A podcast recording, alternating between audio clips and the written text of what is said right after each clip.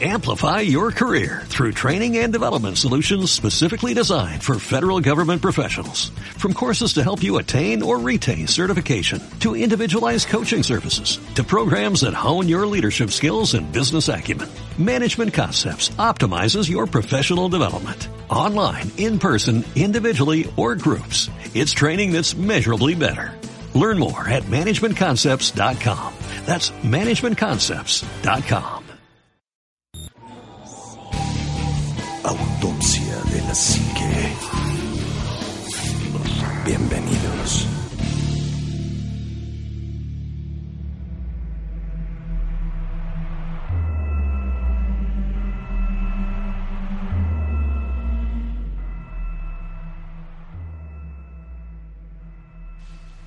Muy, muy, muy buenas noches. Bienvenidos a otro programa más de Autopsia de la Psique. Y hoy cumplimos 150 capítulos. Así es, es correcto, 150 nada más. 150, Juanma. 105. Es que ya no sé, ya perdí la cuenta. Estamos haciendo un promedio más o menos de que son 52 capítulos por un año. Más o menos. Más o menos, ¿no? Estamos hablando que son casi tres años, más o menos porque dejamos pasar mucho tiempo de la primera a la segunda temporada, Sí. ¿no? Entonces estamos hablando como de tres años y medio, te, te late más o menos el, el tiempo. Más o menos, tres y medio. Sí, porque de hecho empezó poco después que Juegos y Juguetes. Entonces, Así es. Ya acaba de cumplir hace poco cuatro años y nosotros ya tendremos como tres años, ocho meses, una cosa así. Sí, más, más o menos. Y entonces, pues, ah, ah, es un proyecto que ha funcionado, que ha sido bastante bueno, pero no los he presentado. No. Omar, muy buenas noches, discúlpame. Muy, muy buenas noches, Anima. Qué gusto tenerte aquí después de tu abducción.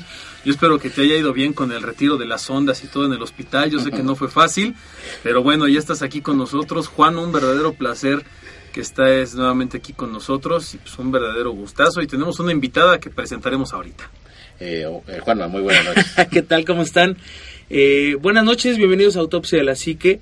Eh, de verdad que es un, un honor por fin tener al señor este aquí con nosotros. Eh, sí, Este, tener el equipo completo, porque si no falta uno, falta el otro. Exacto, pero ahora que- sí estamos todos. que, que ha sido como complejo podernos reunir, pero bueno, aquí estamos este echándole ganas a este 150, al episodio 150 y pues es hora de que se pongan los audífonos, apaguen la luz, le suban el volumen y escuchen este autopsia de la psique.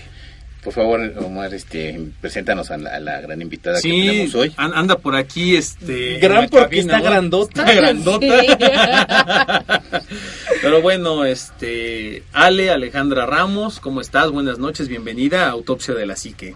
Hola a todos, muy buenas noches y gracias. Y pues sí, soy invitada, pero una invitada improvisada. Iba Iba pasando. Al fin que no nos gusta ese tipo de cosas. ¿no? Exactamente. Y bueno, pues hoy tenemos un, tene- un tema harto interesante. Este, la verdad es que estuvimos haciendo muchísima investigación Ah, y no, encontramos nada. No puedo creer el nivel de ociosidad de estos dos que se la pasan buscando en internet a ver qué caramba se encuentran. Así es. Y bueno, sí, después de una investigación ardua donde no encontramos nada, Lo primero que nos encontramos resultó No, interesante sí, sí, ahora. sí, hay temas bastante buenos, nada más que precisamente por las fechas, yo creo que es más interesante hablar de este tema que tenemos hoy. Así es. Porque por ahí nos habían pedido algo de ovnis y de extraterrestres. Sí lo tenemos, inclusive ahí, ahí están unas grabaciones bastante buenas. Eh, vamos a hablar yo creo que posteriormente de ellos, nada más que también les tengo una mala noticia, nos vamos de vacaciones. ¡Eh! Entonces, venga. de Autopsia de la Psique con este capítulo cierra temporada y yo creo que nos veríamos hasta el próximo año, ¿no? Yo creo que sí. Además de que también ya nos hace falta descansar un poquito de, de, de, de no poder vernos, de Sí, trabajar arduamente. Este, pero sí, en estas fechas ya igual se complica un poco. No quiere decir que no vaya a haber cosas nuevas en Autopsia de la Psique en la página o que no, no podamos de repente hacer algo. Eh, eh, voy, me voy a poner así como los Beatles, cada quien por su cuenta. No, nada que ver. Pero sí, igual estaremos publicando todos, eh, estaremos poniéndonos de acuerdo también para, ahora sí, por fin poder hacer la lista mentada esa que tenemos y, ponerle fecha a cada uno de los temas, porque se nos ha complicado bastante. Pero para ya, una vez que empecemos en, en enero, en enero, enero, ¿me oyen? La próxima temporada, ya que, que tengamos la, la lista de, de, de, de programas. Y me hacen caras porque seguro si, si, nos, si nos vamos, nos vamos hasta marzo. sea, No, no, pero yo, yo creo que podemos hacer el especial de Navidad que hacemos cada año. Ándale, podría este, ser. Donde hablamos de Santa Clauses asesinos y de masacres de... Ay, hay buenas cosas ahí Hay también. buenas sí. cosas de Navidad, entonces a lo mejor nos animamos a hacer un especial de, de Christmas. Sí, Este, a mí me Bloody asustaron Christmas. una vez en Navidad. Sí, ahorita nos vas a contar, nos tienes que contar porque además a Alejandra le han pasado cosas harto interesantes, igual ahorita por ahí entre la plática sale el chisme y la historia. Pero pues, ¿qué les parece si arrancamos, no, Anima? Yo creo que sí, porque, bueno, hay, hay bastantes temas bastante interesantes. Eh, yo creo que ya para la próxima temporada estamos viendo que el estudio lo están remodelando, por eso hemos estado grabando casi improvisadamente hasta en un café, ¿no? Ajá, Hasta sí. en tu casa, en casa de, de- de Juanma. Pero afortunadamente yo creo que ya para enero ya vamos a tener donde grabar como Dios manda. Y vámonos con el primer tema ya de, de entrada. Ya, de cajón. Pues vamos a hablar de los fantasmas de la Ciudad de México. Porque fíjate que afortunadamente o desafortunadamente esto de, de- de- de Día de Muertos para México se ha vuelto como un algo muy padre, ¿no? Con este desfile de calaveras que se viene, eh, viene lo de Victoria, este que puedes El visitar Hotel un Victoria. hotel donde está la leyenda del charro negro, la, la llorona, la dama de rojo, eh, el circo de los horrores. eh, Oye, malísima onda lo del Circo de los Horrores. En Querétaro lo vetaron. Lo vetaron creo que también en Monterrey. Este, no los dejaron presentarse. Les cancelaron ya ¿Cómo la, la, la, la presentación en los dos lugares. Eh, Por toda esta presión, ¿no? De los grupos este Radicales. religiosos y... radicales religiosos, porque realmente son, son, son estupideces de una doble moral, ¿no? Que, que tenemos aquí en México que no debe de existir. Pero bueno, si yo quiero pagar por ver a Satán, yo quiero ver a Satán y si yo quiero que se manifieste en mi casa, no me lo puede impedir la iglesia. Claro. Además, es ¿no? algo Pero que yo quiero, me además vale es, es un espectáculo, qué lástima que las autoridades de estos lugares eh, se dejen llevar por ese tipo de cosas. eh, y ya habiendo pagado el permiso, ya habiendo pagado, teniendo un lugar para presentar fechas y todo, les cancelan. Qué mala onda, pero la verdad es que si tienen la oportunidad de verlo, es muy Sí. bueno. Sí, sí, sí, es muy bueno. Y si no, y si no tienen dinero como yo, pueden verlo en YouTube. Ah, ok, una Sí, buena opción. Está ahí. Está, creo que están dos ahí, dos, Sí. este... Ah, y hablando de espectáculos, este, Ale y yo fuimos la semana pasada al, a ver la, la leyenda de la Llorona, este, la, la Cihuacuatl, que es una de las dos representaciones importantes que hay. Una es la de Cuemanco y esta es la del embarcadero Fernando Celada, que es el embarcadero principal ahí de, llegando al centro de Xochimilco que te llevan a una laguna, ¿no? te llevan a la Laguna del Toro y, y un buen espectáculo, ¿no? La verdad, muy, muy bonito. Muy bueno, eh, de hecho es como muy interesante desde que te están llevando hacia lo que es a la laguna, el recorrido, eh, el hecho de que todavía hay chinampa, Sí. que te están ahí ofreciendo productos también este mexicanos, que son las fritangas, también son las quesadillas, los Mm. atoles, los ah, eh, elotes. Tamales. Entonces se te hace como un recorrido muy atractivo, ya que es algo que pues prácticamente nosotros no lo vivimos a diario porque tampoco solemos como recurrir es- a esos lugares y la espera incluso de que ya comience la obra también es como muy muy buena Sí. Porque sigues echando lo que es el cotorreo con todos los compañeros o con la gente con la que estás ahí en la trajinera. Y aparte el espectáculo es muy atractivo también, o sea que es muy Así es. recomendable, asistan, vale la pena. Sí. El frío está cañón. Sí, vayan Sí. muy abrigaditos y si sí, se mojan con una tormenta como nos pasó a nosotros, está doblemente cañón el frío.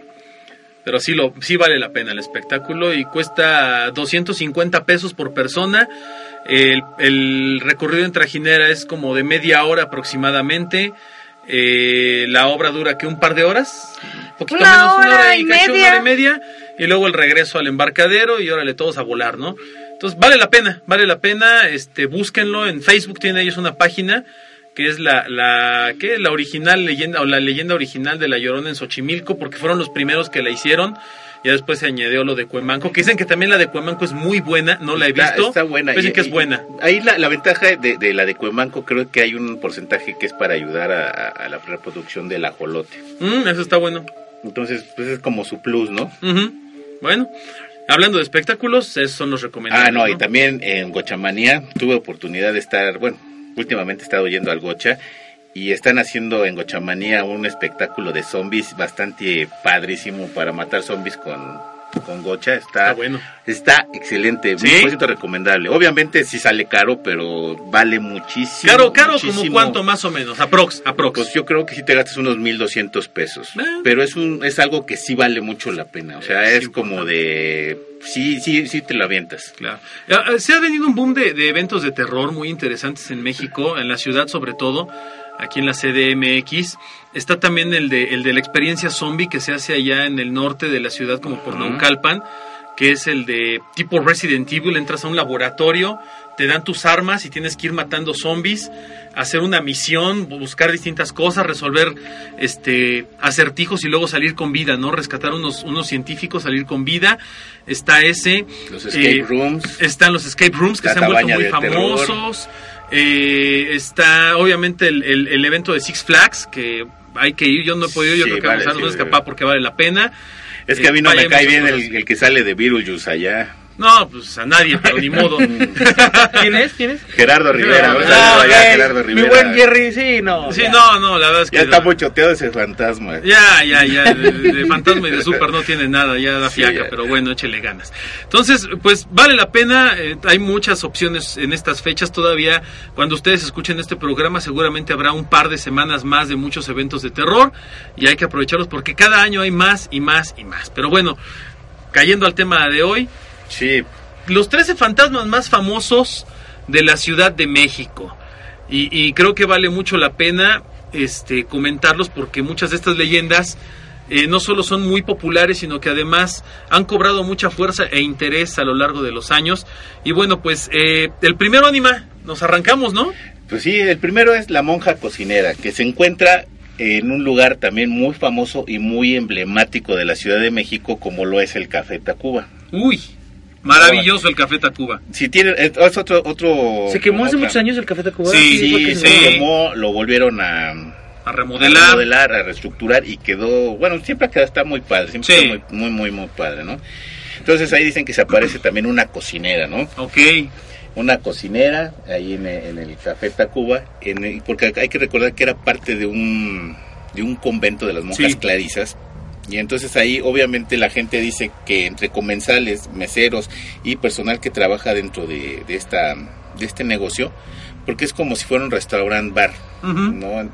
Ya no es así como el café de Tacuba, que antes ibas a tomarte un café como el moro, que es puro cafecito, chocolate y churros, no, ahora ya es este, pues nada más tiene el nombre, ¿no? Café Tacuba, pero es un restaurante donde dicen que se aparece esta mujer que te ofrece también sus servicios de, de cocinera de y de mesera.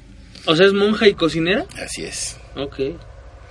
Pues fíjate que en el, en el Café Tacuba pululan las historias, ¿no? De terror. Eh, los mismos meseros, los cocineros cuentan muchas historias. El Café Tacuba está conectado con otro restaurante a la vuelta que se llama Limosneros, que es un restaurante mexicano, pues la verdad, caro, pero muy bueno. Eh, que también era, no era parte de la caro. No era caro. Porque como era parte del convento, Así era es. precisamente donde se le daba de comer a los limosneros. Así es, por eso se llama eh, restaurante Limosneros y ahora es Ultrafinurris, ¿no? Pero bueno, eh, hablan de la monja, hablan de, de- de distintos personajes que aparecen. Bueno, en alguna época se llegó a hablar hasta de un personaje que parecía a caballo adentro del, del café, ¿no? Los cuadros, bueno, pues son bastante interesantes, llaman mucho la atención y dicen que si en alguna ocasión estás ya muy tarde en el café Tacuba echándote tu cenita o lo que sea y hay poca gente, seguramente vas a tener ahí la compañía de alguna presencia de estas que se hacen manifiestas en este lugar. Sor María se llamaba la, La cocinera. La, la con- la monja cocinera que atendía ahí en esa parte de como una especie de manicomio o atención para gente que estaba mal psi- psiquiátricamente y uno de ellos se enamora perdidamente de ella. Entonces, al- obviamente al no, no reflejar su amor o no aceptar el amor de esta persona en cuestión que estaba enferma mentalmente, pues él la, simplemente la mata. Entonces ahí es donde, donde viene esta historia tétrica de un asesinato y de una muerte en donde ella pasa a ser un fantasma. ¿no? O sea, lo que sucede es que él se enamora, no lo pela y entonces la mata. Ahí mismo la mata. Así es. Ok. Oh, eso es interesante porque ser un paciente Ajá. atendido por ella, apapachado, pues el clásico síndrome del paciente, ¿no? Que se enamora de su enfermera, en este caso era una, una SOR, y, pelas gallo que se la quiebra. Yo tenía una, una conocida que se llamaba Raimunda. Era su Raimunda, Raimunda y, y- y ejercía, ejercía el, el celibato también. Seguro. No, no es cierto. Bueno, saludos a Raimunda. No, no, no, neta, no tienes vergüenza. ¿Cuál sigue? ¿Cuál sigue? ¿Cuál El sigue? fantasma del señor presidente en la Plaza Valentín Gómez Farías, allá en Miscuac. Que la leyenda cuenta que Gómez Farías, que era un maestro masón, ya desde entonces se hablaba de esto, odiaba a su mujer y, y Pero odiaba a su mujer porque iba a misa. y Exactamente. Era, era todo lo contrario, ¿no? era, era una, una mujer este eh, devota, ¿no? Entregada a la iglesia, a la religión, y bueno, pues el rosario. don Valentín Gómez Farías, pues la, la andaba guachando, ¿no? La andaba cuidando. Eh, poco a poco los vecinos de ahí de la zona de Miscuac se enteraron de que en la casa de los Gómez Farías pues había maltratos, ¿no? Hacia, hacia el famoso Valentín Gómez Farías y empezaron a, preocuparse, ¿no? Por lo que pasaba ahí, ya que bueno, ellos hablaban de que Valentín Gómez Farías pues iba en contra de los principios de la iglesia, al ser masón y todo este relajo, y lo empezaron a agarrar cierto odio. Antes de que se muriera Valentín Gómez Farías, dijo que sus restos no iban a descansar en un campo santo, este, debido a la actitud conservadora de sus vecinos. Entonces su cuerpo fue enterrado en los jardines de su propia casa y obviamente después empezaron a surgir las apariciones, ¿no? Solamente unos meses después de que este cuate cuelga los tenis o los zapatos en su momento, pues los vecinos, los vecinos empezaron a reportar que fuera de lo que es el Instituto Mora, se aparecía en la Plaza Gómez Farías al señor Valentín Gómez Farías montado en su caballo. Que allá en Miscuac hay muchas leyendas también Hay muchísimas, cercanas. muchísimas. Está el famoso calle, la, la calle está conocida el Callejón del Callejón Diablo, del Diablo. que es famosísimo y donde dicen que se te aparece el diablo si andas en la noche, Antes sobre todo si eres un hombre, ¿no? En el puente. Es que ahí antes pasaba Río, Río Miscuac. Miscuac, Río precisamente. Miscuac, y ahí donde es el Callejón del Diablo era precisamente un puente. Sí. en donde mucha gente tenía miedo a atravesarlo porque decían que se aparecía el Catrín. El Catrín les ofrecía riquezas y un montón Sí. de cosas siempre y cuando pues obviamente vendieran su alma al diablo, Uy. ¿no? Entonces, por eso se llama el Callejón del Diablo y existe todavía la calle. De hecho, todavía da miedo, porque ahora ya no es un puente, pero ahora es un este pues es un callejón lleno de paredes, creo que nada más tiene como una o dos puertas y ni siquiera tiene banquetas, lo que lo hace sumamente tétrico. Sí, O sea, a ver, déjame, déjame entiendo. ¿entiendes? Este, este Valentín sigue eh, enterrado en ese lugar, lo sacaron. Ahí sigue Valentín Gómez Farías en su casa, dicen. Ok, o sea, y se sigue apareciendo. O sea, podríamos ir a investigar ahí. Bueno, no investigar, porque no, no Yo, somos- yo- yo iría a excavar. Bueno, vamos a llevar a este a Jaime Maussan y a este Carlos Trejo para que nos ayuden a investigar, pero o sea, sí puedes ir ahí y verlo. Pues no Pues sé no por sé qué si debe estar en verlo, pero el casa. Callejón del Diablo sí. Al Callejón del Diablo sí puedes ir. Sí, no ese sí es más aterrador que el del aguacate, ¿no? que, sí, yo creo que sí da más miedo. Porque el Callejón del Aguacate es como más... Más más, más fama que lo que es realmente, ¿no? Sí. Pero el Callejón del Diablo, haz de cuenta que está la Universidad Simón Bolívar. a un Exacto. lado. Entonces es una pared como de Río Churubusco hacia donde está la iglesia, solo Ujú. que es el centro de, de- de realmente de Miscuac. Y del otro lado está otra escuela marista que tiene otra pared. Entonces es- son dos paredes, no ves nada más que dos puertas, solamente son lo único que hay. De hecho, ahí si se ponen a, a investigar, ha habido bastantes asesinatos, bueno, bastantes, estamos hablando del siglo pasado a este, eh, que, han, que han ocurrido precisamente en el Callejón del Diablo. Y mucha gente, ya hablando de las leyendas, se lo atribuyen a ese pacto del diablo que se aparece todavía supuestamente en ese callejón.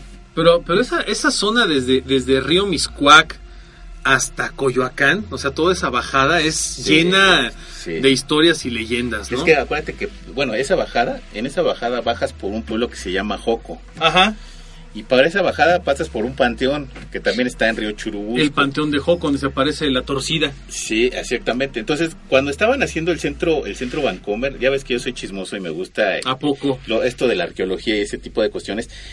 Empiezan a encontrar un montón de pirámides y un, montón de cosas ahí, de, de- de- de- de cosas arqueológicas, pero también empiezan a encontrar un montón de cadáveres que estaban ahí, que no debían de haber estado ahí. Ok. ¿no? Entonces, eh, bueno, ya ese camino de, de Joco y luego viene Centenario y luego Coyoacán, que es impresionantemente pues lleno de, de- de leyendas y de tradiciones, ¿no? La torcida, ¿quién es la torcida? La torcida es un personaje que se aparece ahí en el Panteón de Joco. Bueno, se te aparece sobre, cerca de la. Se aparece en dos lugares. Se aparece cerca de la zona de los viveros de Coyoacán y se aparece ahí por donde está el Panteón de Joco, precisamente, que es muy cerca. Eh, la, leyenda de la torcida dice que es una mujer que se aparece en la calle y que te dice que vende manzanas o que si quieres comprarle manzanas, que hay un árbol de manzanas donde ella los, los cosecha y que te las puede vender.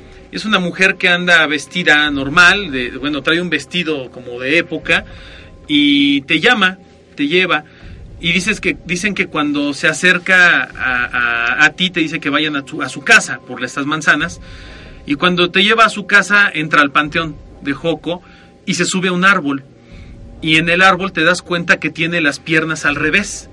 O sea, tiene la, la cadera volteada y por eso le dicen la torcida. Y dicen que si te acercas al árbol, que es el único árbol que hay ahí en el panteón de Joco de manzanas, te lleva.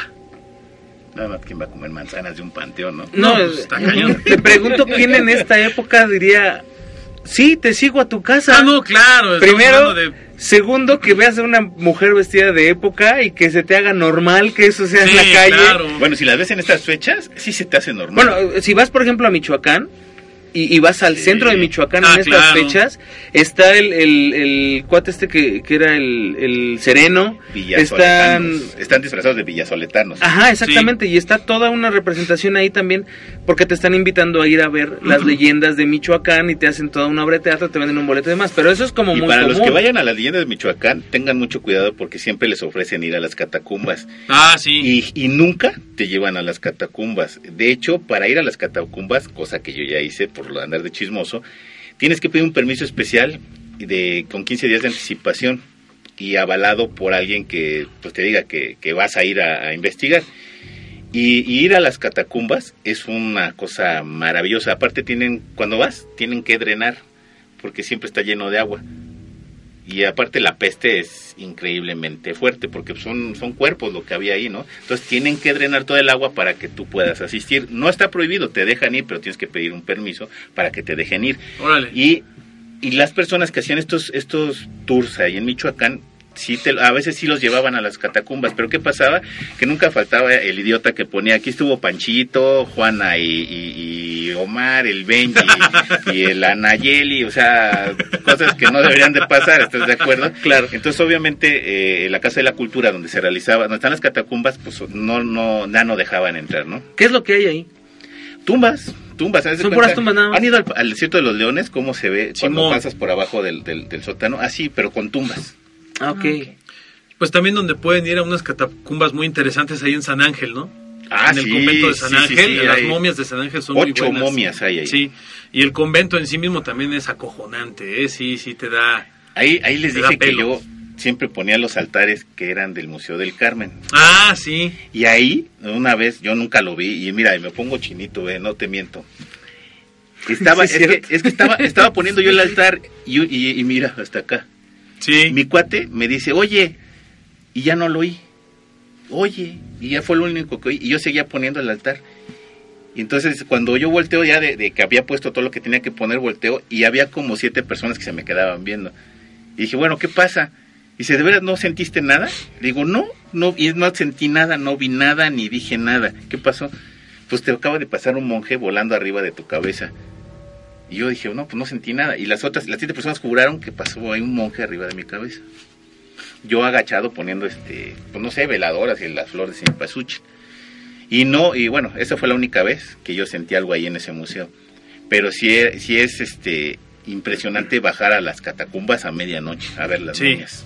Y además hay, un, hay una serie de leyendas y espectáculos que presentan en estas fechas que son muy interesantes. Y bueno, estábamos hablando de la zona de, de Miscuac hacia Joco y Coyoacán, y yo creo que no podemos dejar de lado el famoso barrio de La Conchita, No, que es no, un no, lugar espectacular. He escuchado mucho de ese lugar, pero no sé exactamente qué sucede ahí. ¿o qué? Eh, Mira. eh, esa, esa iglesia, eh, para, para nada más para situarlos en contexto histórico, es la primera iglesia o primer templo o el primer parroquia a nivel continental que se hace a nivel religioso sobre, en este caso, sobre el catolicismo. Así es. La primera iglesia, no hay más. Esa, esa iglesia eh, dicen que fue mandada a hacer específicamente por Hernán Cortés. Sí. Entonces hacen la iglesia ahí en el barrio de La Conchita, en Coyoacán, que es una iglesia chiquitita, muy vieja, muy bonita. Y está el parque de la, de la Concepción, Nuestra Señora de la Concepción, que es la- a quien está encarga- encargada esta iglesia. Y alrededor hay muchas casas, había muchas haciendas eh, era una zona pues de, eh, mu- de mucho latifundista, había mucho dinero y mucho poder ahí.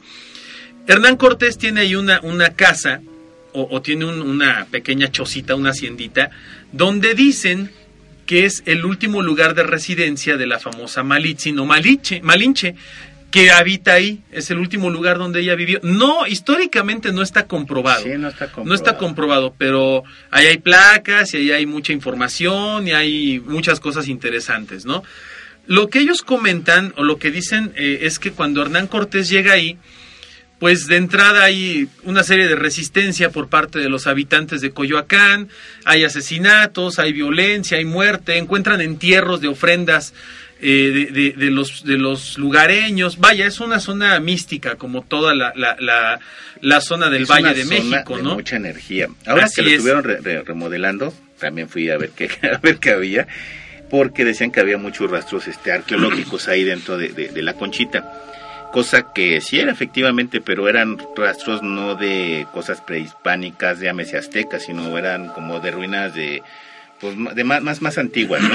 que los aztecas en sí. Sí, En el momento que yo fui, iban en- habían encontrado 147 cuerpos, ni nada Sí. más levantando el, el piso del- del- de, la, de la iglesia de la Conchita. Pero supuestamente toda la plataforma que abarca lo que es el Parque de la Conchita, hay infinidad de cuerpos, porque lo usaban para enterrar los cuerpos desde antes de la llegada de los españoles. ¿Como una fosa Claro. común? Mm, Puede ser. es una especie de panteón porque- comunitario ahí. Ah. Porque después sí se usó como panteón comunitario Así es. al momento de la conquista. De hecho, y hay, se siguió usando en, en época más o menos moderna, vamos a hablar del siglo antepasado, para seguir enterrando a gente ahí. así es. Entonces, puedes imaginarte la cantidad de restos que hay en esa parte nada más de la conchita. De hecho, ahí, ahí Ah. también eh, hizo su casa Pedro de Alvarado, quien es el famoso artífice de la masacre de... sanguinario. sí, de, de la masacre del Templo Mayor. Pedro de Alvarado Y venía con Hernán. Cortés y en Tlatelolco y en Templo Mayor. En el mercado de Tlatelolco hace una masacre, 240 mil aztecas. más o menos, y en Templo Mayor se quiebra como otros 15 mil. Sí, ahí, sí, Esa es una cosa impresionante, ¿no? Y Pedro de Alvarado edifica su casa o su hacienda también ahí en el barrio de La Conchita, junto con Hernán Cortés. Y mucha gente dice que cuando, cuando Hernán Cortés llega a, a vivir ahí y que se lleva a, a- a la Malitzin o a la Malinche, eh, ella se entera de toda la, la- barbarie que se hace con su pueblo y todas las noches le lloraba a su pueblo, ¿no? Al pueblo azteca. Y de ahí surge la famosa, la, la primer leyenda original de La Llorona surge de ese barrio. O la, o la, o la Sí. popular, y de ahí se, se expande Sí, a en todos realidad lados, ¿no? sí, ¿por qué? Porque la leyenda de la, de la Llorona es como la, la historia de no una sola Llorona, sino de varias Lloronas que Así lloran es. a sus muertos cuando los, los españoles acaban con los aztecas. Es correcto. Entonces, pues, las, las mujeres buscaban los cuerpos de sus esposos, de sus hijos, no sé, de mucha gente, o de sus familiares, llorando, buscándolos dentro de los escombros. Entonces, para los españoles era terrible. Ya después de haber hecho la masacre, estar oyendo a estas mujeres, obviamente decían que eran espíritus que vagaban. Aparte, no les dejaban salir a, a buscar sus cuerpos. Entonces, ellas lo hacían clandestinamente en la noche y oían los susurros y los llantos de ellas, ¿no? Las lamentaciones. Entonces es por eso que surge más o menos una especie de, de- de- de la, la leyenda de la Llorona ahí mismo en Coyoacán. Y hay Ah, quien dice correcto. que no sabemos nada. Ok. ¿Luego qué más? y hay todavía quien dice que no sabemos nada de lo que hablamos. Bueno, hablando de, de- de épocas complicadas, estamos hablando ahora de, de, eh, la época de la Santa Inquisición, los juicios negros, los juicios de las brujas, y México no fue la excepción, ¿no? De la época de la Santa Inquisición, aquí hubo una, una persecución muy fuerte. Terrible. Eh, en la Alameda Central hubo una serie de masacres, de hecho hubo, hubo colgados en la Alameda Central. Para Eh, las personas que quieran ir a ver exactamente dónde se producía este fenómeno, todo el mundo conoce el Rock Show Sí, o el Metro Hidalgo. o la- y la Pinacoteca Virreinal que está está la Casa de la Cultura José Martí. José Martín. Atrás hay una iglesia que ahora es este como un foro cultural. Sí, Entonces, ahí afuera de esa iglesia está lo que eran los quemaderos de la Santa Inquisición. así es. Una vez tuve oportunidad de ir a una especie lúdica de un... pues realmente no, no le entendí, pero haz de cuenta que era el cerro del Teposteco y aprendían, prendían cohetes. Era en una Navidad, entonces nada más veía los cohetes, pero realmente no... Pues esa era la actividad lúdica, ¿no? Pero lo importante es que yo estaba en una de las salas, porque eso fue una de las salas, en donde precisamente estaban todos los presos que estaban este, pues, destinados a irse a la hoguera o a morirse al garrote o morir por este, morir colgados. y era en esa sala. Y esa sala de veras que había como una energía bastante, bastante cañona. Claro. Bastante cañona, porque era como el, ¿cómo le dicen? El, Pues era el patíbulo, bueno, el, el- patíbulo, el del patíbulo, patíbulo, esa, era la, esa era la palabra que no encontraba. el Y de, y de hecho hoy en día ahí donde está la iglesia se llama Laboratorio de Arte Alameda. Sí, Es el Laboratorio de Arte Alameda y al lado está la Pinacoteca Virreinal, sí, así es.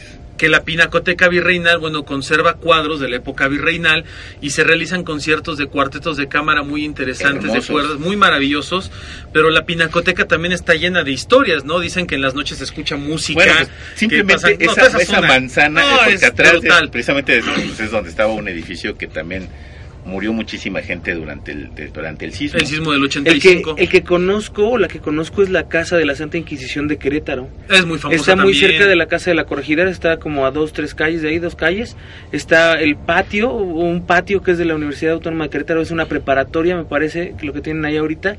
Y está la casa de la Santa Inquisición, que es una casa que abarca un cuarto de manzana. Así es. Está en una de las esquinas, está toda tapeada, está completamente cerrada para el público. Eh, y ahí mismo, o sea, ahí tenían todos estos eh, instrumentos de tortura y demás que utilizaban con... Aquí con- en el Museo de la Santa. Inquisición de aquí de la Ciudad de México es interesante porque es gratis, o sea, a veces hasta lo gratis nos hace raro, ¿no? Creo que hay un- una especie como de recorrido donde te dan tus audífonos Sí, y te van diciendo muy bueno. lo que lo que pasa dentro, lo que pasó dentro de cada instalación. ¿no? ese, ese, ese Museo de la Santa Inquisición en su momento fue el pa- la, la, eh, Facultad de Medicina de la Sí. UNAM, Sí, a, finales de exposición, 1800, este, de impresionante, cuerpos, ¿no? muy buena. Ya no pero- está. No, O sí, bueno, no sé la, si la exhibición de cuerpos está entrando a mano derecha. En lo que Este, no, una especie como de bo- no, ya la quitaron. una botica, No, todavía sigue. Yo fui hace tiempo y ya no está ahí. Todavía sigue. Porque Había- esa- había la cuerpos exposición sa- hija del salinos. Palacio de Medicina. Había cuerpos eh, como en sal, Sí. abiertos, Ujú. y ya la última vez que fui hace un año no estaba. Pues habría que darse una vuelta porque era muy interesante esa Era- exposición. era Era muy buena, sí la el vi. Palacio de Medicina de la UNAM. Y tenían una réplica de una botica. Exactamente, Ah, sí, muy sí, sí. bonito, buena, muy en buena. madera, muy padre. Sí. Pero bueno, ese Palacio de la Santa Inquisición efectivamente fue la sede del Santo Oficio. Estamos hablando de hace cerca de 300, 400 años, ¿no? Eh, y, y- y desde ahí se dictaban las sentencias. Bueno, se habla mucho de que incluso en la plazuela de Santo Domingo se realizaban quemas en hoguera, se realizaban este Los castigos los físicos. castigos físicos, ¿no? El garrote famoso que decías, eh, las, las torturas en el patio de la de la, La cargada de la sede, con la cargada de cruces. Es, No, una es- cosa es el mismo garrote de, de, de las penas capitales de España. Sí, Que no es un garrote No. realmente, es un collar que se le ponía al, Pero el al- garrote era con el que Con el le que giraba. daba el- vuelta. exacto.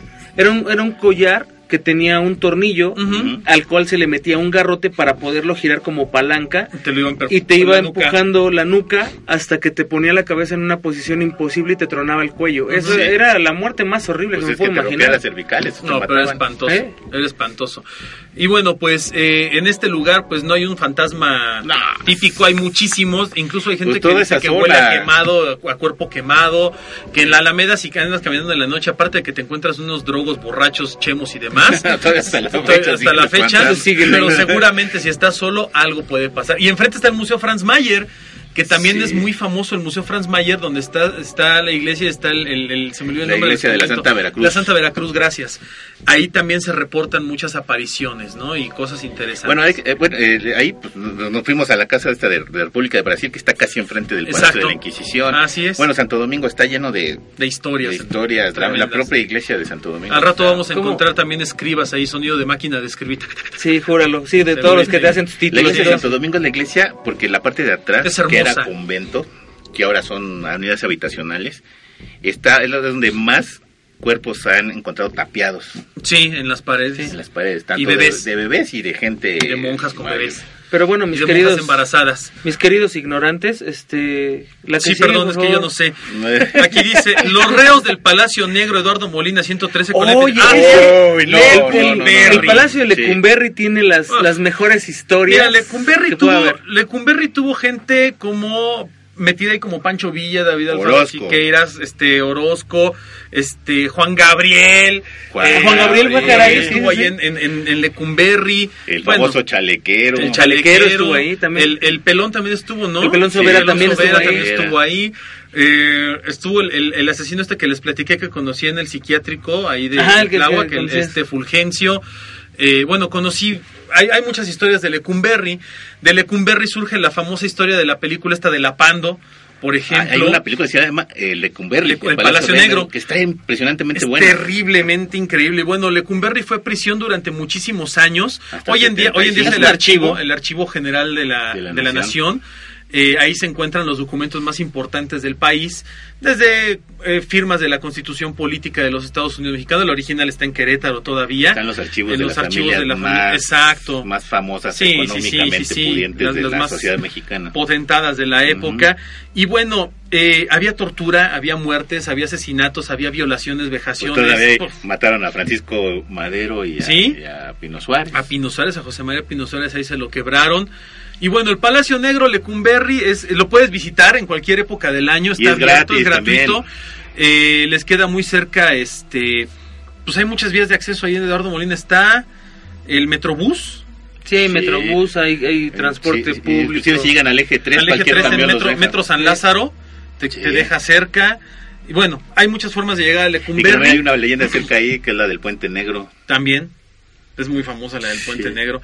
Había, había muchos puentes en la Ciudad de México antes, ¿eh? hay que recalcarlo. Cuando la ciudad era todavía lacustre y había muchos ríos Sí, y ves que ahí demás. pasaba Río Consulado. Ajá. Sí, de hecho, de hecho todas las avenidas, las avenidas que encuentren con nombre de río o canal era porque Canal. tenían agua corriente. Canal de Miramontes, canal de Chalco todavía tiene agua, puerca pero tiene. este, Sí, División del. Norte, por ejemplo, el río está entubado ahora. Sí, el río, río- está entubado en División del Norte, río Churubusco. Río Miscuac, río San Joaquín, río de la Piedad. Calzada, eh, todo, es más todo aquí, Calzada de la Virgen, Calzada de las Bombas. Porque era la continuación de los canales de Xochimilco. Cafetales, Eh, todo. Tlau- toda la zona de Tláhuac, este, Iztacalco, La. Iztapalapa, La Viga, todo eso eran canales y eran ríos. De hecho, tú podías llegar desde Xochimilco casi hasta el centro histórico No, en Trajinera. a un lado, Había un, había un Palacio estaba la sequía. la sequía estaba el embarcadero estaba y podías llegar.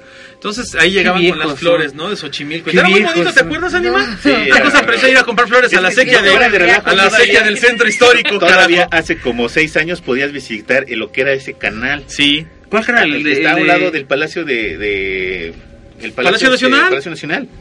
¿A poco? Ahí en el Lo Carmen, quitaron, ¿no? En el- en la- Lo en quitaron el porque Carmen. se volvió como basurero, porque Sí. todavía hacía la gente ya echaba basura ahí, pero no había agua, era como un, Un jardincito, ya todavía había puentes, y ahí el- la gente se ponían los ambulantes, los famosos toreros, Y todo tiraban ahí un montón de basura, entonces quitaron todo eso para que quedara como calle.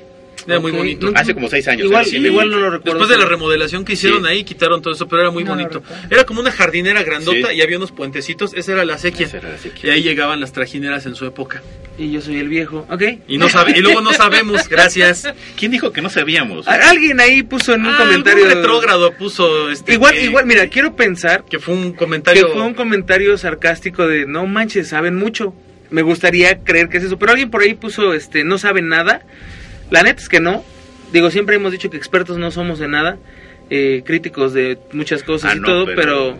pues digo, si fue No, si fue en mala leche, qué chido. Mira, todo ese tipo Sí, de perdón, también. perdón, pero mira, ni siquiera estamos leyendo las- la, la, la, la, la- No. la información aquí, nomás vemos el encabezado y nos Y es aventamos. que todo este tipo de temas a mí me apasiona mucho. Sí. De hecho, y aparte me conozco las historias, o sea, no, no hay, si no hay pierde de que, ay, pues me la estoy sacando de la Claro. manga.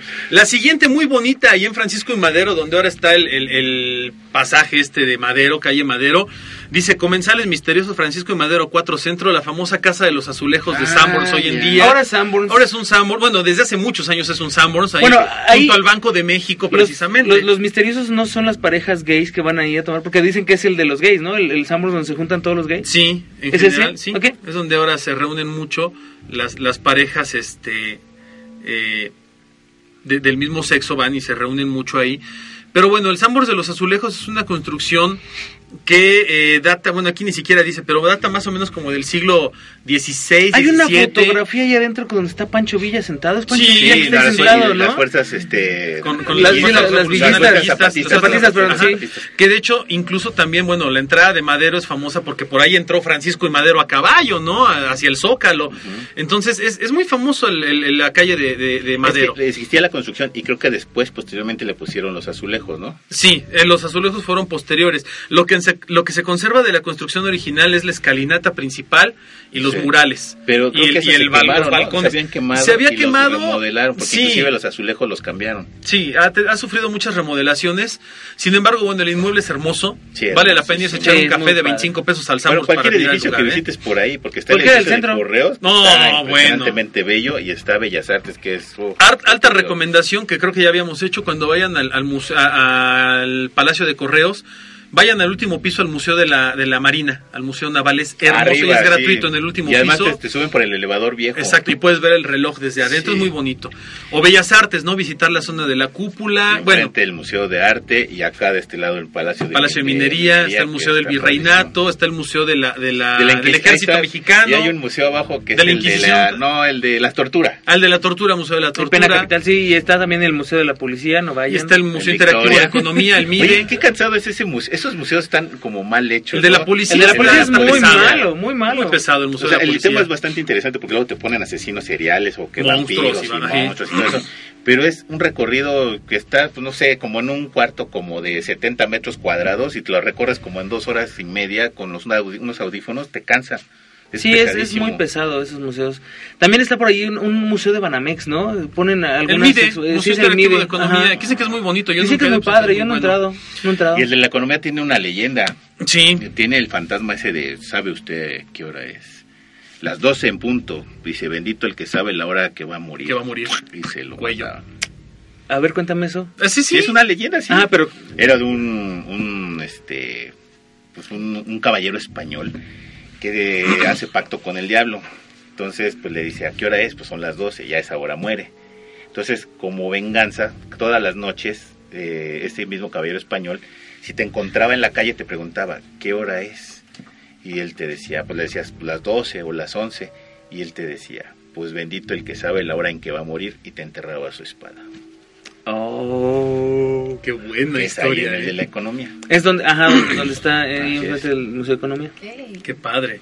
Que esa zona donde está eh, está la plaza del, del enfrente de minería, eh, que es donde está la estatua De del caballito, que ahorita está Que ya tap- no podemos tapada verla. porque no, la podemos, no podemos disfrutar de la hermosa estatua del caballito gracias a los imbéciles que la mal remodelaron y casi la desintegran. Felicidades. Si la limpian con limón. Estúpidos, pero bueno.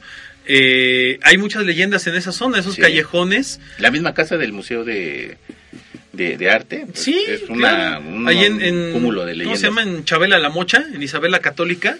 Ahí también pasan muchas cosas interesantes, ¿no? Pues es que ya. Hasta bueno, llegar a Tacuba, que está a una calle. Deja de Tacuba, vete hasta, el- hasta Garibaldi. Uf, bueno. Hasta Garibaldi está el- donde está el hotel de diligencias. Ajá, Sí. Está este, una iglesia que está ahí, ay, se me olvidó el nombre, que está metida antes de llegar a Garibaldi, que está así una callecita. La también pequeñita, una, sí, una muy pequeñita. Que también da Ah. mucho miedo, donde hay mucho, mucho borracho, mucho drogadicto. Bueno, toda esa zona, pero sí, sí sé cuál iglesia, pero no me acuerdo del nombre de la iglesia. Sí, ya sé dónde dices. Pero Todo eso era Sí. un camino que de, Sí. de- En ese entonces pasaban las carretas por toda Por eso esa se zona. la- el hotel sí. de diligencias. Ajá, porque todo eso era, era donde pasaban las carretas que llevaban la correspondencia, los que llevaban los, los, este, los valores. Pero ah, además, hubo además era, era ahí por los era- pero además era un- una zona de tránsito muy importante porque era la conexión de, de Paseo de la Reforma hacia la Alameda Central y hasta el Palacio de Maximiliano en el castillo de Chapultepec. Aunque hay que recordar que esta es una parte de que eran puras caballerizas, que eran Las caballerizas. este, pues en tiempo de la colonia, que después terminando terminó siendo como el centro de espectáculos popular, ¿no? Porque donde estaba la carpa, que ahora es el Teatro Blanquita, Teatro que no sé, Blanquita. era, eran, pues eran lugares de entretenimiento, vamos a poner entre comillas, barato, ¿no? Ya no es el, el Teatro Blanquita, ya No, ya creo que También. está en huelga o no sé, creo, no, No, sé. lo van a cerrar. por Y de, hecho, razón. y de hecho, donde era el Palacio de Bellas Artes, pues no había nada. En su Mm, momento. No, había una, una iglesia. Había una iglesia, algo así, y luego que la, era la parte del conjunto de esta de la Santa Veracruz Así y del es. otro. Ah, es que hay, es, es que eso es lo que iba. Hay, hay un recorrido de iglesias que, que era, en ese entonces, tenía un orden en las cuales las podías visitar y tenía una secuencia lógica y una de esas estaba allí donde está ahora Sí, Bellas De Artes. hecho, el Palacio de, de Correos era, era un hospital. Sí, sí, sí, era fue un un hospital. sí. y cerca hay, hay muchas otras iglesias, ¿no? Pues está el- obviamente la de Santo Domingo, está eh, la iglesia del Divino Rostro, que está también ahí en Donceles. Eh, Hay una iglesia, y ahorita se me fue el nombre del santo. Un día yo pasé por esa calle, está cerca del Ujú. Museo de Economía. Y, y tú lo ves, si vas caminando por Allende, ves un mosaico en donde estás viendo a una persona que le están quemando los pies. Sí. Y yo dije, bueno, pues ahí que le quemaron, yo pues así, mi intuición dijo, ahí le quemaron los pies a Cuauhtémoc. Pero no, resulta que es un santo que sí le quemaron los pies y hay una, una réplica de, de- del santo en bulto quemándole los pies y está dentro de esta iglesia. Mira, está bueno verla, esa no la, no la ubico. Bueno, esos ya son los del centro ahí del Sambors, vaya. El ingeniero en la Posada del Sol, Niños Héroes en la colonia de actores. Fíjense que este, este, esta famosa Posada del Sol eh, iba a ser unos, un hotel muy grande que se construye por ahí de mediados de 1900. ¿Ha sido? Fíjate que he ido, pero nunca he podido entrar. Siempre he querido entrar a la Posada del Es Sol. bastante De hecho, no, de- espérate. La piel del ánima de Coyoacán hecho, está, mira, mira, mira. Está, está, Sí, no manches. está justo ahí en, en- en Avenida Niños Héroes, pero tú pasas y es un edificio, Está eh, abandonado. es un edificio art deco increíble, Hermoso. hermosísimo. Pero mira, entra. De la reja puedes ver un No patio manches. precioso. Y, y dicen que el tiempo se congeló, ¿no? En ¿Y ese lugar. qué es donde está el altar de la niña, ¿verdad? Sí. Al fondo y- del y altar te de la niña dejan, y muerta. te dejan entrar. No manches. O sea, tú pides- o Vamos. sea, hay un permiso y te dejan Sí. entrar, pero sí está bastante, bastante Fuerte. tenebroso. De hecho, las personas que te dan el permiso para entrar te advierten que si entras es bajo tu responsabilidad porque lo que puedas ver ahí o lo que puedas encontrar ahí está bastante cañón. Y no entran contigo. No. ¡Ah! Bueno, la colonia, punto. la colonia de doctores es otro lugar donde también Sí. hay... pero fama a más no poder, ¿eh? Y, y no tanto porque haya construcciones muy... La colonia de doctores es una colonia de mediados del siglo XX, Más principios a mediados del siglo XX, cuando se, se erige la colonia de los doctores, eh, que se llamaba la colonia de los doctores porque ahí tenían su casa la mayoría de los doctores que trabajaban en los hospitales que se estaban construyendo en aquella época, empezando por el eh, hoy en día centro médico, ¿no? Pero estaban muchos hospitales, estaba el Hospital Juárez, eh, estaba el, el- el Hospital General, Sí. y esa zona era precisamente la colonia de los Centro doctores porque 21, centro del el siglo XXI, médico 21. Este, ahí vivían muchos doctores, ¿no? Y todas las calles tienen nombres de doctores. La mayor doctor Atl, doctor Bertis, que eran doctores famosos, ¿no? Que el doctor Atl era el que también pintaba cuadros, ¿no? También era pintor. Sí, el doctor no era Atl. doctor. No era doctor, era no era y lo pusieron pintor. ahí también. No era pintor, pero bueno, así se les ocurrió poner. Pero, pero dicen que, que esta, esta famosa Posada del Sol, el arquitecto era un gringo o algo así que vino, construyó el hotel y ¿Conocen la. Secretaría de Salud que está en Chapultepec? Sí. Bueno, el mismo, el mismo arquitecto que en este caso es el que hizo este. Y, no veo aquí quién fue. Porque el, y inclusive en, en la Secretaría de Salud que está en Chapultepec dicen que hay una fuente donde hay dos niños. Ah, Fernando Saldaña Galván. que esos aquí niños dice ya. desaparecen a medianoche y vuelven a regresar a la fuente. Como esta la historia del libro de, de piedra que está inspirada en Ajá, esa historia. ajá, ok. De hecho, la Posada del Sol jamás fue posada. ¿No? Nunca fungió como hotel. Construyó el, el- el mentado cuate este Saldaña, construyó el hotel y jamás fungió como tal. Nunca lo pudo echar a andar. Para las personas que les gusta este, esta novela del Señor de los Cielos, la, la- la- hay una grabación en la parte donde salen los homies o estos este, salmaras salvatruchas. Ahí lo graban en el patio de ese, de ese hotel. Ok. Por si quieren verlo más o menos como está ahí. Bueno, no sé en qué capítulo sea. Yo lo vi un día que iba pasando, ya es que te lo ponen las películas piratas. Y dije, ah, mira, ese es el hotel de, de ese. La la posada. Ahí en el centro también está la casa de Don Dongo en Donceles número 94. ¿De, de quién? Don Dongo. Dice que está en... Esta no la ubico, fíjate. No, tampoco. Nadie sabía que provocó una masacre. En la residencia de Joaquín Dongo fueron asesinadas 11 personas y un perico, la mascota. Nadie sabe qué provocó la masacre. Unos dicen que fue por una deuda de Don Dongo y otros dicen que fue por un robo. Hipótesis más descabelladas dicen que el autor intelectual fue el mismísimo Lucifer, que tras haber cumplido la petición de dinero y fama de Don Joaquín Dongo, regresó a cobrar su cuota de sangre. Semanas después de este sangriento hecho, y aunque no se tenían pruebas suficientes, tres personas fueron detenidas y condenadas a morir públicamente. Sin embargo, toda la sociedad sabía que los tres detenidos no eran culpables. Todos los capitalinos señalaban al demonio como el homicida y autor intelectual de los hechos, al igual que de los hechos materiales. Hoy en día los habitantes del centro saben que no deben caminar sobre donceles por las noches y mu- mucho menos si es la noche del 23 de octubre, ya que cuentan que el espíritu de don Joaquín Dongo se aparece buscando a sus asesinos. Me, me acordaba, la película, ¿viste la del Tigre de Santa Julia? Ah, ¿cómo no? El, el narrador que hacía las, las, las historias Ah, sí, de, sí. de- Tigre de Santa Julia. Así igual de malo. Así de malo, sí. Ah, vamos con unos más interesantes, sí lo conocemos, Hospital Juárez, Ah, La Planchada. Oh, bueno, bueno. De, de hecho, de la planchada conozco hasta gente que la vio. o sea, ya muy grande, que, que me decía, no, sí, yo cuando mi papá estaba ahí, o sea, y es una historia desde hace muchísimo tiempo, y, y no nada más existe en ese hospital, existe en muchos lugares, ¿no? En todos los hospitales, todos los hospitales tienen su planchada. Lo, lo, lo curioso de este es que este esta mujer sí tiene nombre y apellido. Y, y lo estoy buscando porque tiene, o sea, saben quién era. Hay fotos de ella cuando estaba viva. Ah, ok, y después ya se aparece. Ajá, ¿Cuál es esta leyenda de la, de la planchada? ¿La que se aparece y te cuida sí. cuando ya te vas a morir? ¿O es la que se aparece y no, No, es la no que te... cuida. La del hospital fue la que te cuida y la que era buena onda. Bueno, el chiste de esta mujer es que ella era muy buena y era un alma de Dios hasta que conoce a un tipo. Este tipo la embauca y la hace creer maravillas para obtener su doncellez. En pocas palabras, obtiene- para darle crán. Pues sí, ya cuando obtiene su doncellez, él parte para otros lados. Eso sí, sí suena como... Como muy poético, ajá, muy, retórico. Pues es que aquí no hay, hay palabras para decirlo, pero no lo voy a decir, ¿no? Bien hecho. Entonces, obtiene lo que quiere y este hombre Yo emigra sí de le iba a decir, pero me aguanté, güey. este hombre emigra de este hospital y la esta mujer queda despechada. Y entonces empieza a haber maltrato de ella hacia sus pacientes. Hasta que en definitivamente muere y ella se arrepiente de todo lo que hizo. Entonces va y cura. Es una busca manda. la- sí, busca, Una deuda. Sí, una deuda. Y busca ayudar a las personas que en vida no pudo ayudar. Fíjate que, que mi hermano es médico y, y él me platica que en los hospitales, en todos los hospitales donde él ha estado, está la leyenda de la planchada y que se aparece en cualquier hospital. Mi ¿no? esposa que trabaja en un hospital. Ah, pues tu También. esposa también trabaja en hospital y Sí, también sí. le han pasado seguramente Sí, mil y un cosas, ¿no? Pero es muy famosa y esta la vas a encontrar en casi todos los hospitales, ¿no? Inclusive de provincia. Sí.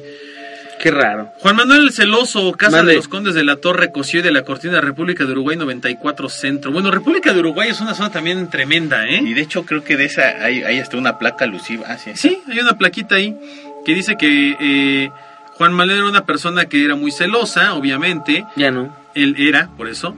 Eh, él hizo un pacto con el diablo, en donde el diablo le dijo que iba a encontrar este, la verdad con su mujer, ¿no? La realidad de qué era lo que le pasaba. El diablo le informa a don Juan que se encontraría con el hombre en, en, eh, con este mancebo eh, Ah, pues es el de la, la mancillador leyenda de que te estaba doncellas, ¿no? contando. Sí, Sí, dice que encontraría al hombre de las. Así es. le dijo hora Juan Manuel debía de salir de su casa poco antes de las 11 a iniciar una breve conversación con el primer caballero que pasara después de preguntarle la hora. Ay, Y en ese momento debía matarlo sin más. Esa era la manda que él tenía con el diablo. El señor Solórzano apuñaló a un hombre esa misma noche.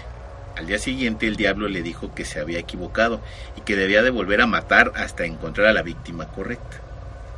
Y así pasaron las noches y las víctimas aumentaban. Cada vez que don Juan Manuel se disponía a matar repetía, dichoso, dichoso aquel que sabe la hora de su muerte.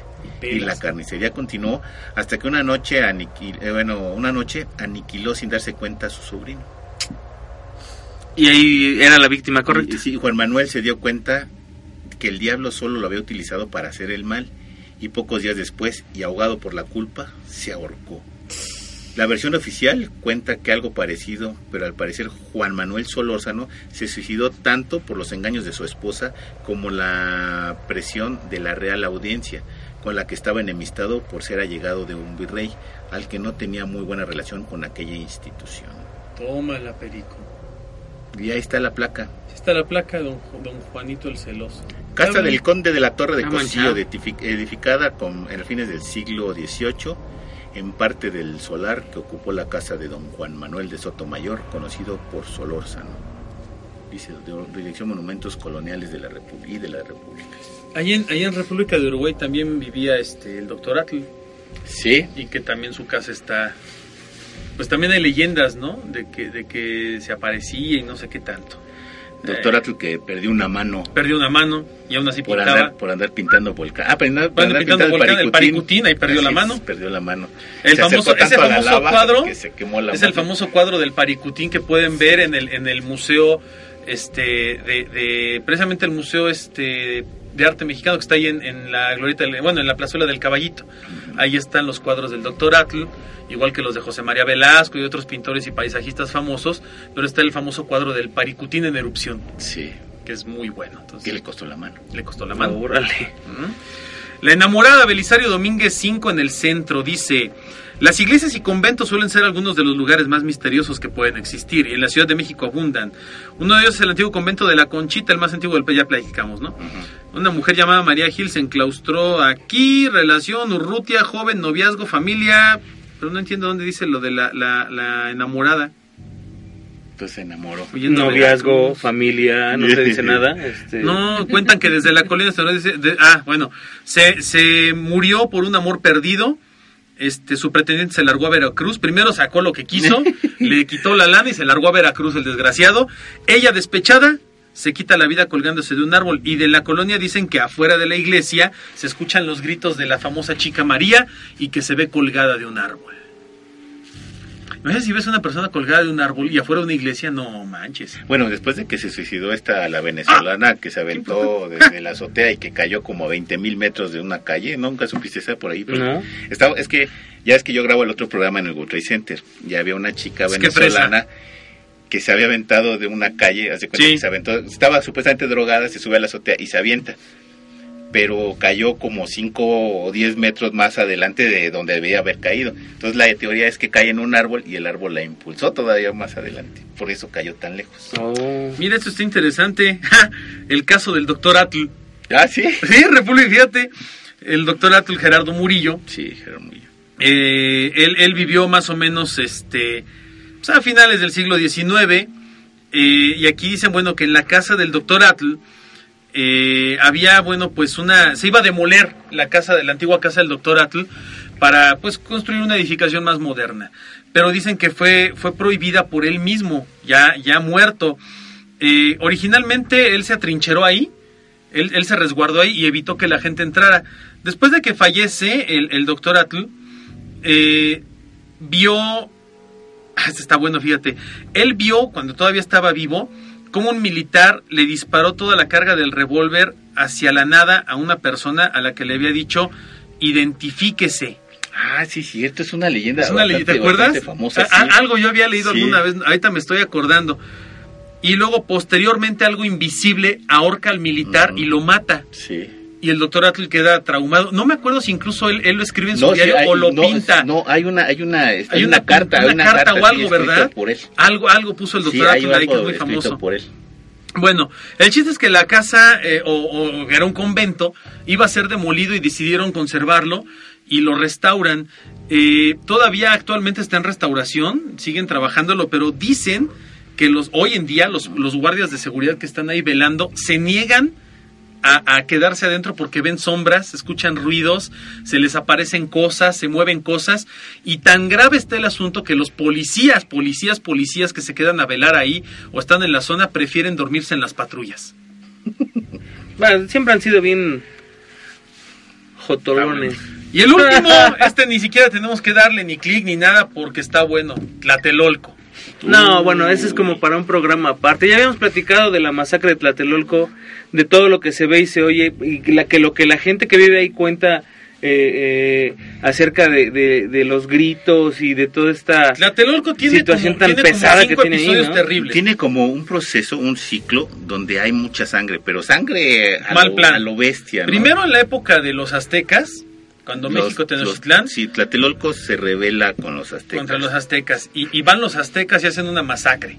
Terrible. Uno, Primero. instauran el mercado de Tlatelolco de intercambio, donde hacían trueques y demás, y después llegan los españoles, Y segunda. otra Y masacre. a todos los a todos los aztecas que agarraron en Tlatelolco ah, después de la conquista los los, los ejecutan Sí. así de, de una manera bárbara. Brutal. 240 mil personas mueren ese en un mismo día Ujú. y inclusive ahorita es una de las partes que están desenterrando como la fosa común donde los enterraron y está casi en- a un lado de, de la iglesia. Ahorita puedes ver ahí hay una lona azul porque ahí están este, precisamente excavando. desenterrando esa, esa fosa común. Sí. Entonces 240 mil de un jalón más los que ya había. Sí, a los que los aztecas habían matado. No, más los que ya había de la ah, conquista. sí. O sea, en la- durante la conquista los mataron. La noche donde cae, cuando, cae Tenochtitlán, que es el 23 de, agosto. Caen ahí los aztecas ya muertos, los entierran ahí y a los 240 que sobreviven los matan ahí. 240 mil que más. No, que cosa bonita. Entonces es una masacre terrible ahí. Luego viene, pues bueno, bien, bien sabida por todos, la masacre de Tlatelolco del 68, que también es un acto terrible, es un acto espantoso, este, ahí en la Plaza de las Tres Culturas precisamente, y que bueno, pues ya las, las, las, eh, digamos que la nota oficial habla de unos cuantos, este, arrestos y abatidos, pero bueno, ya los, los, los desaparecidos pues suman los miles, ¿no? Suman más de 10 mil personas desaparecidas otra vez en una sola noche y, y mucha gente que pues, jamás encontró a sus parientes y, e incluso familias que desaparecieron completas porque le daban asilo a los estudiantes en sus departamentos. Llegaba el ejército, la famosa. Escuadrón Olimpia, entraba y los masacraban, ¿no? Eh, Todas las justo- familias en la casa, en el Justo a un costado de la iglesia que cerró la puerta cuando empezaron a disparar. Esa, esa iglesia católica que, que dijo corran para otro lado, ahí a un ladito. De hecho, en la iglesia todavía están los plomazos en, Sí, están en- los hoyos de las sí. balas. en- en la pared y en la puerta todavía se Es una a iglesia edificada con sangre, porque inclusive las, las, piedras, piedras. son de las pirámides Sí. después de la masacre. Bueno, igual que, que aquí en el centro, este, Templo el Mayor. Templo Mayor, este, la catedral está construida con, con piedras de Con Templo piedras. Mayor. ¿no? Es correcto. Y encima de, de De- ruinas, ruinas. de- de- del- del mismo templo, del mismo complejo. ¿no? Así es. Y por último, y no menos importante, el terremoto del 85. 85. Felicidades, ¿no? Que también fue en Tlatelolco lo peor de todo, ¿no? Exactamente. Porque afectó a muchos lugares, pero, pero lo peor fue el edificio Nuevo León, uno de los, de los más que fuertes. fue el que se cayó como changuis. Así es, eh, ma- mató a muchísima gente, eh, hubo muchísima gente involucrada en el rescate de los cuerpos, en el rescate También de las cosas. murieron muchos Inclusive rescatistas. Murieron muchos rescatistas, sí, vino estaba a- ahí rescatando gente. a su Bueno, familia. su familia ahí. A a tenía su familia vivía ahí y de hecho es cuando Plácido Domingo se hermana mucho con México, ¿no? Porque ahí, ahí fallece su hermana o, o al- al- alguien muy Una- una cercano, muy- alguien una muy cercano no, a él. no lo recuerdo. Y este y bueno, pues eh, miles de cuerpos que jamás pudieron rescatar, miles de personas que perdieron la vida. Tlatelolco está bañado en sangre. Y de hecho la gente que vive en Tlatelolco comenta mucho, ¿no? Que en las noches se escuchan gritos, se escuchan balazos y no de la delincuencia, Que aparte es muy alta es ahí. es muy peligrosa la zona.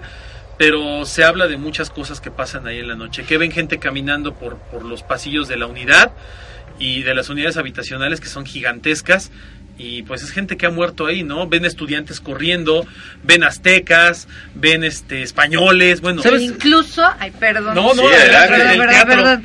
No, incluso, eh, bueno, muchos de los habitantes de ahí de los edificios de Tlatelolco me han contado que incluso a cierta hora del atardecer, si uno se pone en lo que es en los pisos altos de los edificios y ve hacia la, eh, el- La la explanada.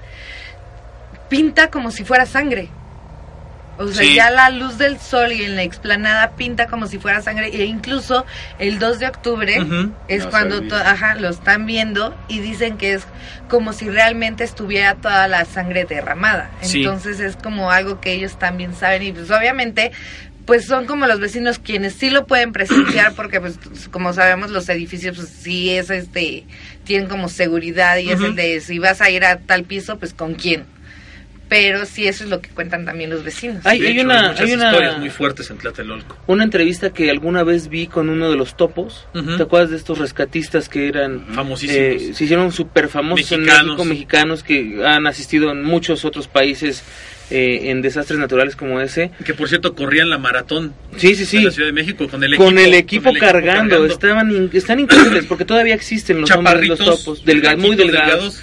Hubo una entrevista que le hicieron a uno de ellos, no recuerdo si se llama Juan, eh, que le preguntaban, bueno, ¿cómo había sido todo eso? no Y él dice que es una de las experiencias más terribles que vivió en su vida, porque él entraba a los lugares, ellos eran lo- las personas que, que entraban a buscar entre los escombros, se arrastraban entre los escombros eh, a buscar sobrevivientes. Después llegó Italia con perros y empezaron a hacer ese mismo proceso con los perros, pero ellos siguieron trabajando.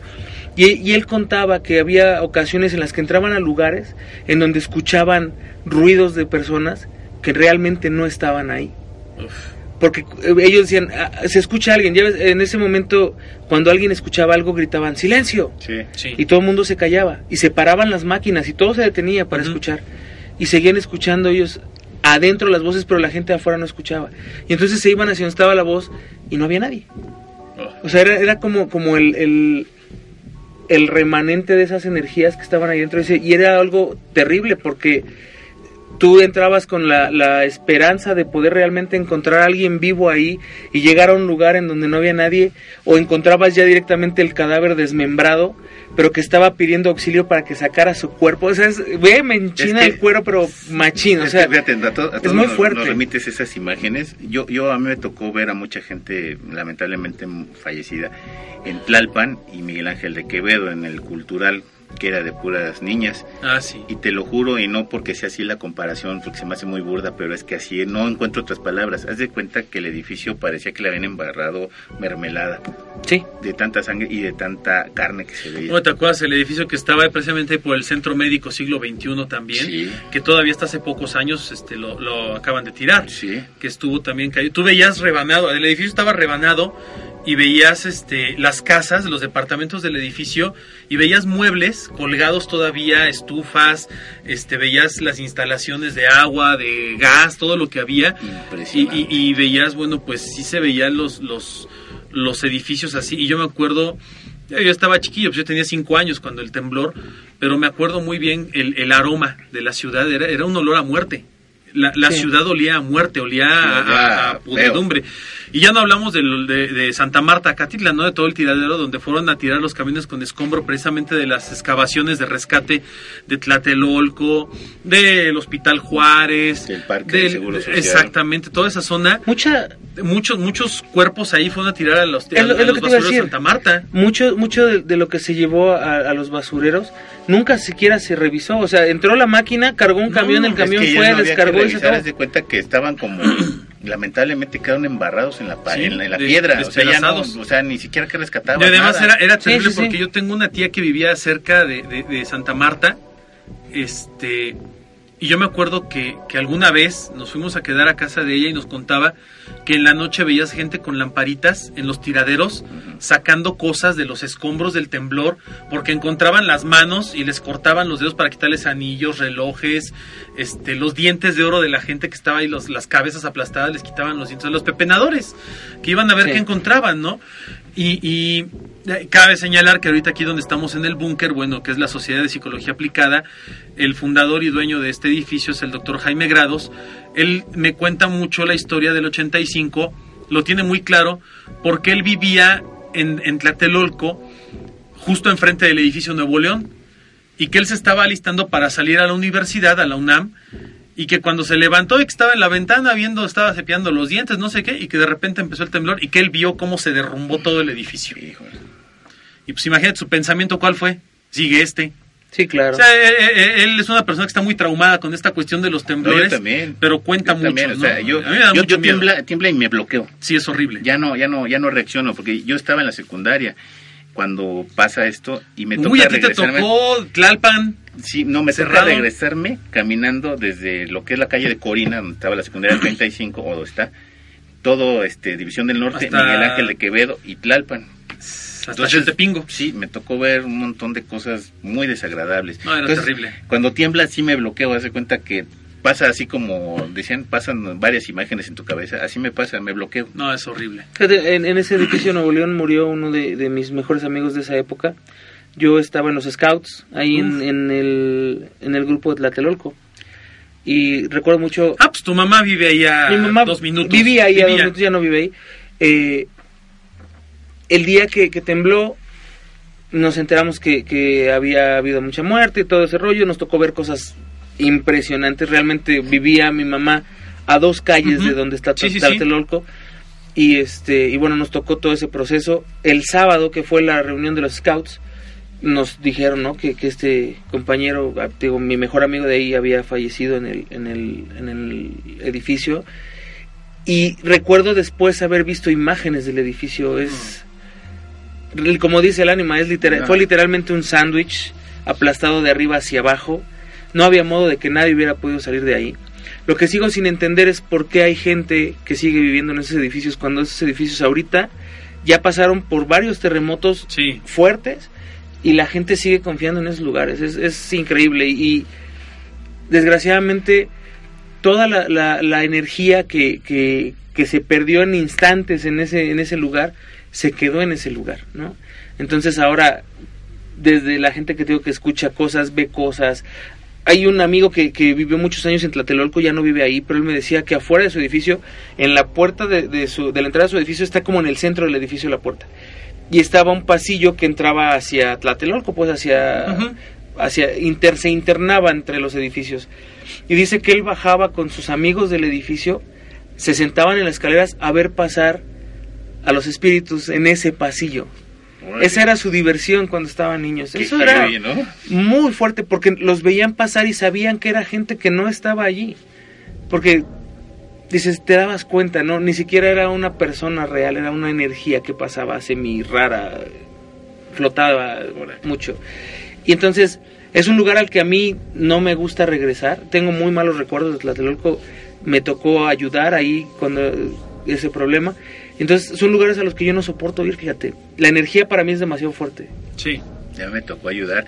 No sé si se ubica en la calle de Américas. sí. Hay un Kentucky Fried Chicken. Ahí, División del Norte. División- ajá, ok, sí, ajá. Hay un, hay, sobre Américas hay un, había un edificio que ahorita creo que es un lote de carros o donde arreglan carros. Ahí había un edificio. Ahí me tocó, cuando yo estaba, estaba en los También se scouts, cayó. me tocó este ayudar a gente de ahí y ahí sí sacábamos. Inclusive ahorita que decías del dinero, nosotros teníamos una caja Sí. donde lo que encontrábamos de dinero, este, Lo echaban ahí. Porque me acuerdo que estaban esos billetes morados de 100 pesos. Ujú. Todo lo, lo echábamos en esa en esa caja. Entonces lo que se juntaba en esa caja era para precisamente comprar comida o agua Para los para damnificados. los, damnificados y las personas que estábamos ayudando ahí. Sí. Eso es lo que hacíamos cuando encontrábamos algo de, de dinero o algo, porque pues decíamos, ¿qué hacemos? Ni modo de que nos lo repartiéramos o que lo saqueáramos. Entonces lo que hacíamos era donarlo. Sí, muy fuerte. Y, y, y así tiene historias la Ciudad de México, como no tienes una idea, ¿no? Y para donde te vayas, para donde te vayas. Si nos vamos a Xochimilco, bueno, tenemos otras tres horas de programa. Y si nos vamos para el otro lado, O sea, hacia, donde vayas, no te estoy hacia atrás de Indios Verdes, donde está el acueducto, es otro Igual, rollo. otra Les comento este de Culhuacán. ahí- ahí, me- ahí me Culhuacán. encontré la placa esta del charro negro. Y es una placa puesta por el gobierno del Distrito Federal que dices, bueno, pues, está sí hubo el charro negro, ¿no? Sí. Sí, sí existió. Bueno, no está un poco más allá de, de ser una leyenda, ¿no? Ujú. Cosas, cosas bien chidas. Y la verdad es que para toda la gente que le interesa todo este rollo, hay infinidad de páginas en internet, hay infinidad de libros. De hecho, hay una, una librería ahí en el centro, no sé si es el sótano. Creo que es el sótano, no me acuerdo. Que en estas épocas todo su exhibidor son libros relacionados al terror y en esa en esa me ha tocado ver infinidad de libros sobre leyendas, apariciones eh, y no recuerdo cómo se llaman las otras crónicas de la Ciudad de México en la, en la época de- del virreinato español. De de hecho, la ahí en, de hecho, conquista en, de- Donceles, en las librerías de viejo, hay una que tiene en exhibición un libro con una un ojo. Biblia, una Biblia este, negra con piel humana. La que en tiene el ojo. La que tiene el ojo. Sí. Está impresionante esa cosa. Y dice Biblia. Biblia forrada de piel humana, solo exhibición. Sí, está, Está bien, cañón, gruesa. Bien cañón. Y nada más tiene dos vitrinas chiquitas Sí. y una ocupa toda, ¿no? Con Sí, con todo. ese libro Sí, ocupa sí, la sí. mitad de la vitrina. Está No, impresionante. también eso de ir a, los, li- a las librerías de viejo y meterte entre los laberintos de libros también es, es impresionante. Hay mucha energía en todos esos lugares, eh, pero vale la pena. La verdad es que la Ciudad de México es uno de los lugares más interesantes que puede haber en cualquier lugar del mundo. Hay muchas, cada esquina tiene una leyenda, cada calle tiene una historia y, muchas más, pero bueno, pues vale la pena. Y creo que como para colofón de estos 150 programas de autopsia de la psique, es un tema que ha sido bastante bueno. Y que tendríamos más, pero la verdad es que se nos acaba el tiempo. Eh, pero sí, estaría interesante hacer esto de Navidad. Ojalá podamos hacerlo. Y si no, bueno, pues este, estaremos subiendo algo por ahí. Así es. Por lo pronto, pues... Se nos acaba el padre, tiempo. ¿no? Se nos acabó el El ánimo tiempo. no se quiere ir, está No. haciendo ese pato así de... No, es que estaba pensando, pues, es que hay infinidad de, de historias. Por ejemplo, ahorita mencionaste la calle de Donceles. Está el Museo de la Caricatura, está el Templo Mayor, está un montón de cosas. Sí, Está, sí, este, sí, el edificio de la San Porrúa. Ildefonso, el edificio de la Porrúa. ¿no? O sea, hay un montón de cosas y todas tienen sus leyendas y sus fantasmas, ¿no? Ahí Sí. está la CEP, está justamente Ah, atrás sí, de, sí, de- Brasil, a un en la calle de del Brasil. Museo de la, Brasil. de la Inquisición. Eh, exactamente a un lado. También ahí. la también CEP, ahí de la CEP. Sí. tiene unas historias. De hecho, Ah, el Museo de San, el Museo de San Ildel, Ildefonso. el Delfonso. No, en ese edificio de la CEP Ildefonso. trabajó una de mis tías que ya falleció. Y ella me contaba que el policía de la entrada les contaba unas historias. O sea, cada tercer día les decía, ¿quieres saber qué me pasó ahora? No. Ah, y era buenísimo. Yo creo que si, si viviera el señor, espero que sí, estaría genial encontrarlo y decirle, oiga, cuéntame sus historias. Porque dice, ese edificio tiene Bueno, el una de la CEP cantidad y todas las increíble. escuelas. Sí, las que están en Las el centro. escuelas que están en el centro tienen Sí. una serie de historias que, bueno, no te las acabas nunca. Sí, eso estaba pensando. Pero bueno, lamentablemente se nos acabó el tiempo. Muchas gracias por su por su atención. 150 programas. Muchas gracias. Muchas gracias. Juanma, Gracias. Omar. Y este, pues nos despedimos. Bueno, pues muchísimas gracias eh, a todos los que nos escuchan y nos siguen, nos hacen el gran favor de seguir apoyando este proyecto. Ya son casi cuatro años de autopsia de la psique. Eh, vamos a tener muchos más. Esto es un, un- el break de, de 150 programas. El fin de año. fin de año, pero muy pronto vamos a volver con, con nueva temporada, con nuevas cosas, nuevos temas, nuevas historias. Y bueno, pues eh, muchas, muchas, muchas gracias. Gracias, Ale, por estar hoy aquí con nosotros escuchando y aterrándote también, porque de también se le la piel chinita. no ponía la piel chinita, ¿verdad? El ambiente es bueno. De hecho, sí, no, muchísimas gracias por invitarme a escucharlos. Y la verdad es que sí, sí hacen que se erice uno la piel. Sí, se siente el ambiente. Y bueno, pues de verdad muchísimas gracias a todos. No no me no me no me alcanzan las palabras para agradecer eh, la bondad que tienen de seguirnos escuchando, de seguir promoviendo este gran proyecto. Y pues a mí no me queda más que desearles aterradoras noches. Juanma, muy buenas noches.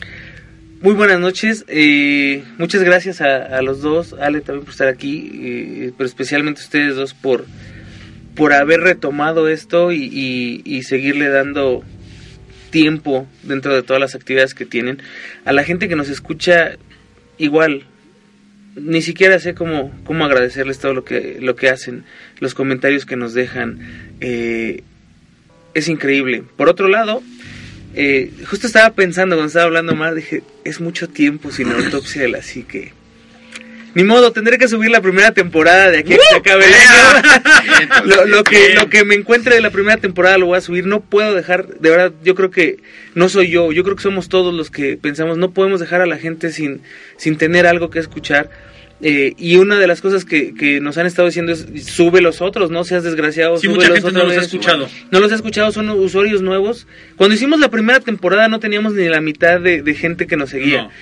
Hace poquito, eh, como dato cultural, para ustedes también no les había dicho, me metí a iBox y empecé a ver las estadísticas. De los podcasts que menos reproducciones tienen, ya están arriba de las 1500 en una semana. O sea, cuando sacamos un podcast, cuatro o cinco días después ya está en las 900 mil reproducciones. Eso es padrísimo, muchísimas gracias. Y yo creo que la, la mejor forma de, de- de agradecerles es subir la primera temporada que ya no está disponible. Las- todos los que tengo los iré subiendo poco a Y poquito. preparar más autopsia. Sí, preparar ahorita- más ahorita que autopsia. comentas eso, hay una persona que vio lo de los exvotos.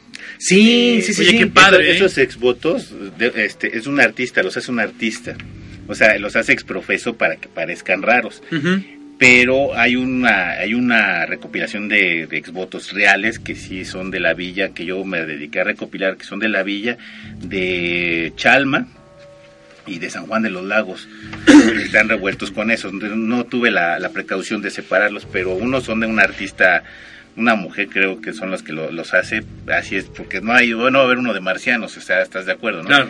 pero sí hay unos bastante raros y bastante Que interesantes de, de hecho, y también iba yo hacia esa parte, hay un chico del cual no tengo ahorita su nombre, pero eh, nos hizo favor de regalarnos un, un libro que escribió, eh, nos lo, me lo envió a mí en, en- en formato digital, es, su libro está a la venta, No, la verdad es que lo empecé a leer, no lo he terminado, eh, después en, en la siguiente temporada yo creo que le dedicaré un espacio, o, o igual le dedicaremos un espacio en la página, para poner y hacer referencia a, a esta página de, de- en la que él escribe y en la que él hace muchas cosas. Otra es que nos, nos hicieron favor de mencionarnos en, en una ah, en una nota informativa sobre los exvotos, ahí aparecemos nosotros, nos tomaron como referencia, eso es, se siente bueno. bien loco que digan referencia a autopsia de la psique, es padrísimo, muchísimas gracias a, a esta chica que nos hizo favor de ponernos ahí, nos, nos preguntó ¿Cómo accedo a los exvotos? Pues si quieres los de la basílica hay que ir a pedir un permiso Sí. y que te dejen entrar a todos los archivos que tienen porque los que están en los cuartitos estos son Sí. El 3% de lo que tienen Sí, no, guardado, son muchísimos. Eh, muchísimas gracias. También nos mencionaron en otro en otro post que hicieron en donde nos comparaban, por decirlo de alguna forma, con otros programas y la verdad es que el que digan es uno de los mejores programas que existen y, y que les gusta más lo que hacemos nosotros que lo que hace mucha otra gente como Carlos Trejo, este, pues la verdad es que es muy halagador. Muchísimas gracias a todos. No tengo ahorita la, a la mano nada para meternos a buscar los, los, este, los saludos, los, los abrazos, los, todo lo que tenemos que decirles. Muchísimas gracias y nos vemos en, nos escuchamos en la próxima temporada. Bueno, pues muchas, muchas gracias.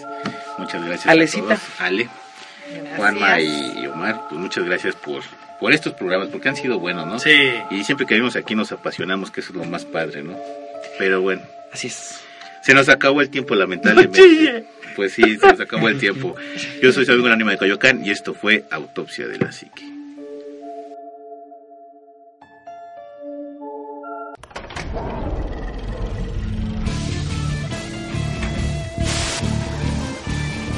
Autopsia de la psique.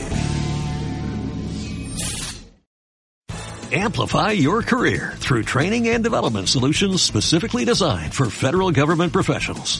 From courses to help you attain or retain certification, to individualized coaching services, to programs that hone your leadership skills and business acumen, Management Concepts optimizes your professional development. Online, in person, individually, or groups, it's training that's measurably better.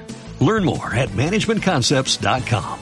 That's managementconcepts.com.